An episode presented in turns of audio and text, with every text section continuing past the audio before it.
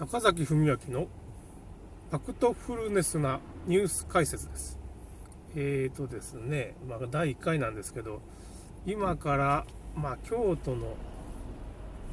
伏見区、うんと坂本龍馬関係の寺田屋っていうとこですかね、あの坂本龍馬が京都に行った時に泊まっていたっていう、まあ、寺田屋にちょっと行ってみようかと思っています。えーと今、車に乗ってて、まあ、暇なんでちょっといろいろ録音してね、まあちょっとラジオ番組始めてみようかなと、信号待ちとかね。だからちょっと若干こう、うるさい。まあ音がうるさいかもしれませんが、その辺はまあ、そういうまあ、リアルな録音だっていうことで勘弁してもらいたいと思います。そうですね、今日だから京都の伏見区にまあいろいろ、まあ神社みたいなのがあると。まあ僕京都の神社巡りがすごい好きなんですけどね。それでまあ寺田屋、ちょうど伏見区に寺田屋っていうのがあってから、まあ坂本龍馬がそこによく京都に行った時に宿泊してたと。まあ僕の宿泊所はやっぱしあの、京都のね、亀岡市。まあ今回もなんかちょっと偏僻なところで1泊3000円っていうまあ格安ですね。みたいな感じで宿泊するんですけど、まあ京都までだいたいガソリン代が片道3000円往復6000円ぐらいですかね、それプラス食事代、まあ、1泊2日で泊まろうかなと思ってるんで、まあ、2万円ぐらいあったら大体足りるんじゃないかなっていう感じで、まあ、貧乏旅行ですね。まあ、あただ、ちょっと今、1日目は今8時49分で岡山市に入ったとこなんですけど、あこっからだったらまだ4、5時間かかるかなって、今9時だったら、10 13時だとすると、あと4時間ぐらいですかね、かかりますから、うーん、高速に乗ろうかなとは思ってるんですけどね、ちょっと。兵庫県に入ったあたりから、あら、渋滞してますね。兵庫県に入ったところから、まあ、ちょっと高速に乗ろうかと。まあ、兵庫に入る前に乗っても、あんまりこう、時間が変わらないっていうかね、ちょっとだけ、ああ、ちょっと、今あれですわ。ヤクルトのおばさんみたいな人がちょっと飛び出してきそうになって、まあちょっと、あれですね、少しとどまってくれたんで助かりましたけどね、まあ、ちょっと油断も隙もないと。車運転中ですから、まあちょっとこれラジオ喋りながら行くっていうのもちょっとよく前は見てるんですけどね、なかなか難しい。まあ安全運転で行きたいと思いますね。ちょっと気を取られちゃいけないと。ちょっと今前を見てます。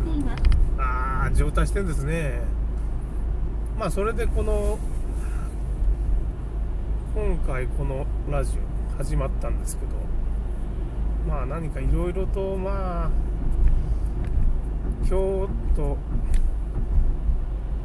といえばまあ伏見区って言えば京都京アニですかね京アニ京都アニメーションというとこあるんですけどそこのまあ放火事件っていうのがありましてまあまあがちょっと多いんですけどね、このラジオ。ま、その、その伏見区の京都アニメーションの第一スタジオっていうとこに、まあ、青葉容疑者っていう、まあ、まあ、オタクなんですかね、鉄道オタクというか、まあ、いろいろアニメオタクみたいな人が、まあ、突入して、なんていうかね、その、放火しちゃったわけですけど、まあ、ガソリンをつけてね、結局不幸な事件だったんですけど、まあ、その時にまあ NHK が、まあ、取材10時11時頃の取材を申し込んでてどうもセキュリティが解除された、まあ、正面玄関のセキュリティですね。まあセキュリティっていうのはまあ具体的に言うと、まあ、シャッターではなくてシャッターっていうのは土日は閉まってるらしいんですよね。どうもいろいろ調べた結果。でまあ普段の日はシャッターが開いててまあ正面玄関の扉の施錠がされてると。でまあここ第一スタジオなんていう、まあ、スタジオなんで普段はま取材っていうか来客は本社の方に行くわけであんましないわけです。だからまあ後ろ側にまあこれもいろいろ検証した結果またブログとかでも紹介しますけどね。まあセキュリティがある裏口みたいなのがあってそこから社員は出入りしてたと。まあこの辺はその当時の新聞報道ですかね。時事通信だとか、まあ、ライブドアのニュースはまあちょっと信用度が落ちますが他のマクスコミ各社も大体その京アニの八田社長っていう方ですかね秀明社長だったかなの人がまあセキュリティを NHK の取材のために解除してたっていうような証言がありましてまあ朝日新聞だったかな記事これもブログにも書いてあるんですけどでも結局その社員の証言としてですねあの2階に当時京アニ放火事件のの時に2階にいた社員まあ縄橋湖かなんかを伝ったのかあ縄橋湖なかったんですかねちょっとそこから必死の思いで飛び降りた2階からねで助かった人がいるんですけどその人の証言でもどうもそのセキュリティは普段は正面玄関ですね閉まってて裏口から入ってたと、まあ、近所の女の子っていうか、まあ、ツイッターなんかでこの辺はちょっと信用度が落ちますがまあ京アニ事件の正面玄関京アニ第一スタジオの正面玄関には結局鎖ですね。柱が3つぐらいあってそこを鎖で結んで、まあ、入れないようにしてた、まあ、日中ですね。で、まあ、後ろから入るとっていうような証言がありましてどうもなんか報道各社の証言っていうのを総合したらほぼまあ NHK の取材がなければ結局正面玄関のセキュリティ解除っていうのはなかったと。でなんかその辺の取材情報が漏れてたんじゃないかな。青部翔青葉容疑者が知ったか。偶然来て知ったのか。その辺ちょっとわからないんですけどね。どうもその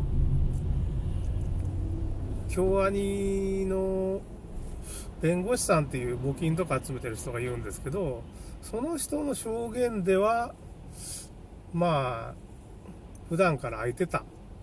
ていう証言なんですけどその普段から空いてたって証言してるのは、まあ、弁護士さんしかいないんですよね。報道各社はまあ軒並みセキュリティが普段は閉まってた。要するにまあ自動ドアみたいなのがあるんですけどそこの鍵がカチャッと昼間は閉まっててっていうことですね。そういう風な証言しかまあマスコミ各社もないと。そうなるとやっぱりこの辺の問題としてはやっぱし NHK が取材を申し込んで11時に申し込んでたんですけど結局10時に開けておいてスタッフかなんかがこう先乗りしてくるみたいな状況があったみたいでそのタイミングで青葉容疑者がガソリン持って玄関突っ込んできてそのまま放火してまあその時まあ屋上の鍵が閉まってたんかこれももうでしょうかね。屋上の3階建てなんですけど屋上の鍵も閉まってたらしくて。まあそれは後に閉まってなかったって話もあるんですけどもこの辺がちょっとまだわからない僕も。で結局逃げきれなくて3階の人とか2階の人は飛び降りて助かってる人、まあ、1回とかいるんですけどね、まあ、その辺の京安2軒の第一スタジオっていうのをちょっと見に行こうかなみたいなのもありますね、ちょっと今回の取材の一つ、一環としてね、なんか1月になったら、その第一スタジオっていうのは取り交わされるっていうことで、もうすでにその工事、準備工事が始まってて、もうなんか、京アニの第一スタジオはまあこう、幕みたいなんで覆われてて、まあ、近づけない可能性が高いんですが、まあとりあえずね、その、やっぱこう、もう来年1月になったら消えますからね、あそこは、まあ、京アニの社長さんが、もう、取り交わすと、仕方がないと。いうふうなことを発表してますから、まあ、ちょっと最後にどういう感じだったっていうのを見に行こうかと思ってます。まあ、そんなとこですかね。第1回の放送はこういう感じで終わりたいと思います。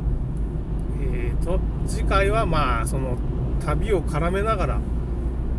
またいろいろ放送してみたいと思います。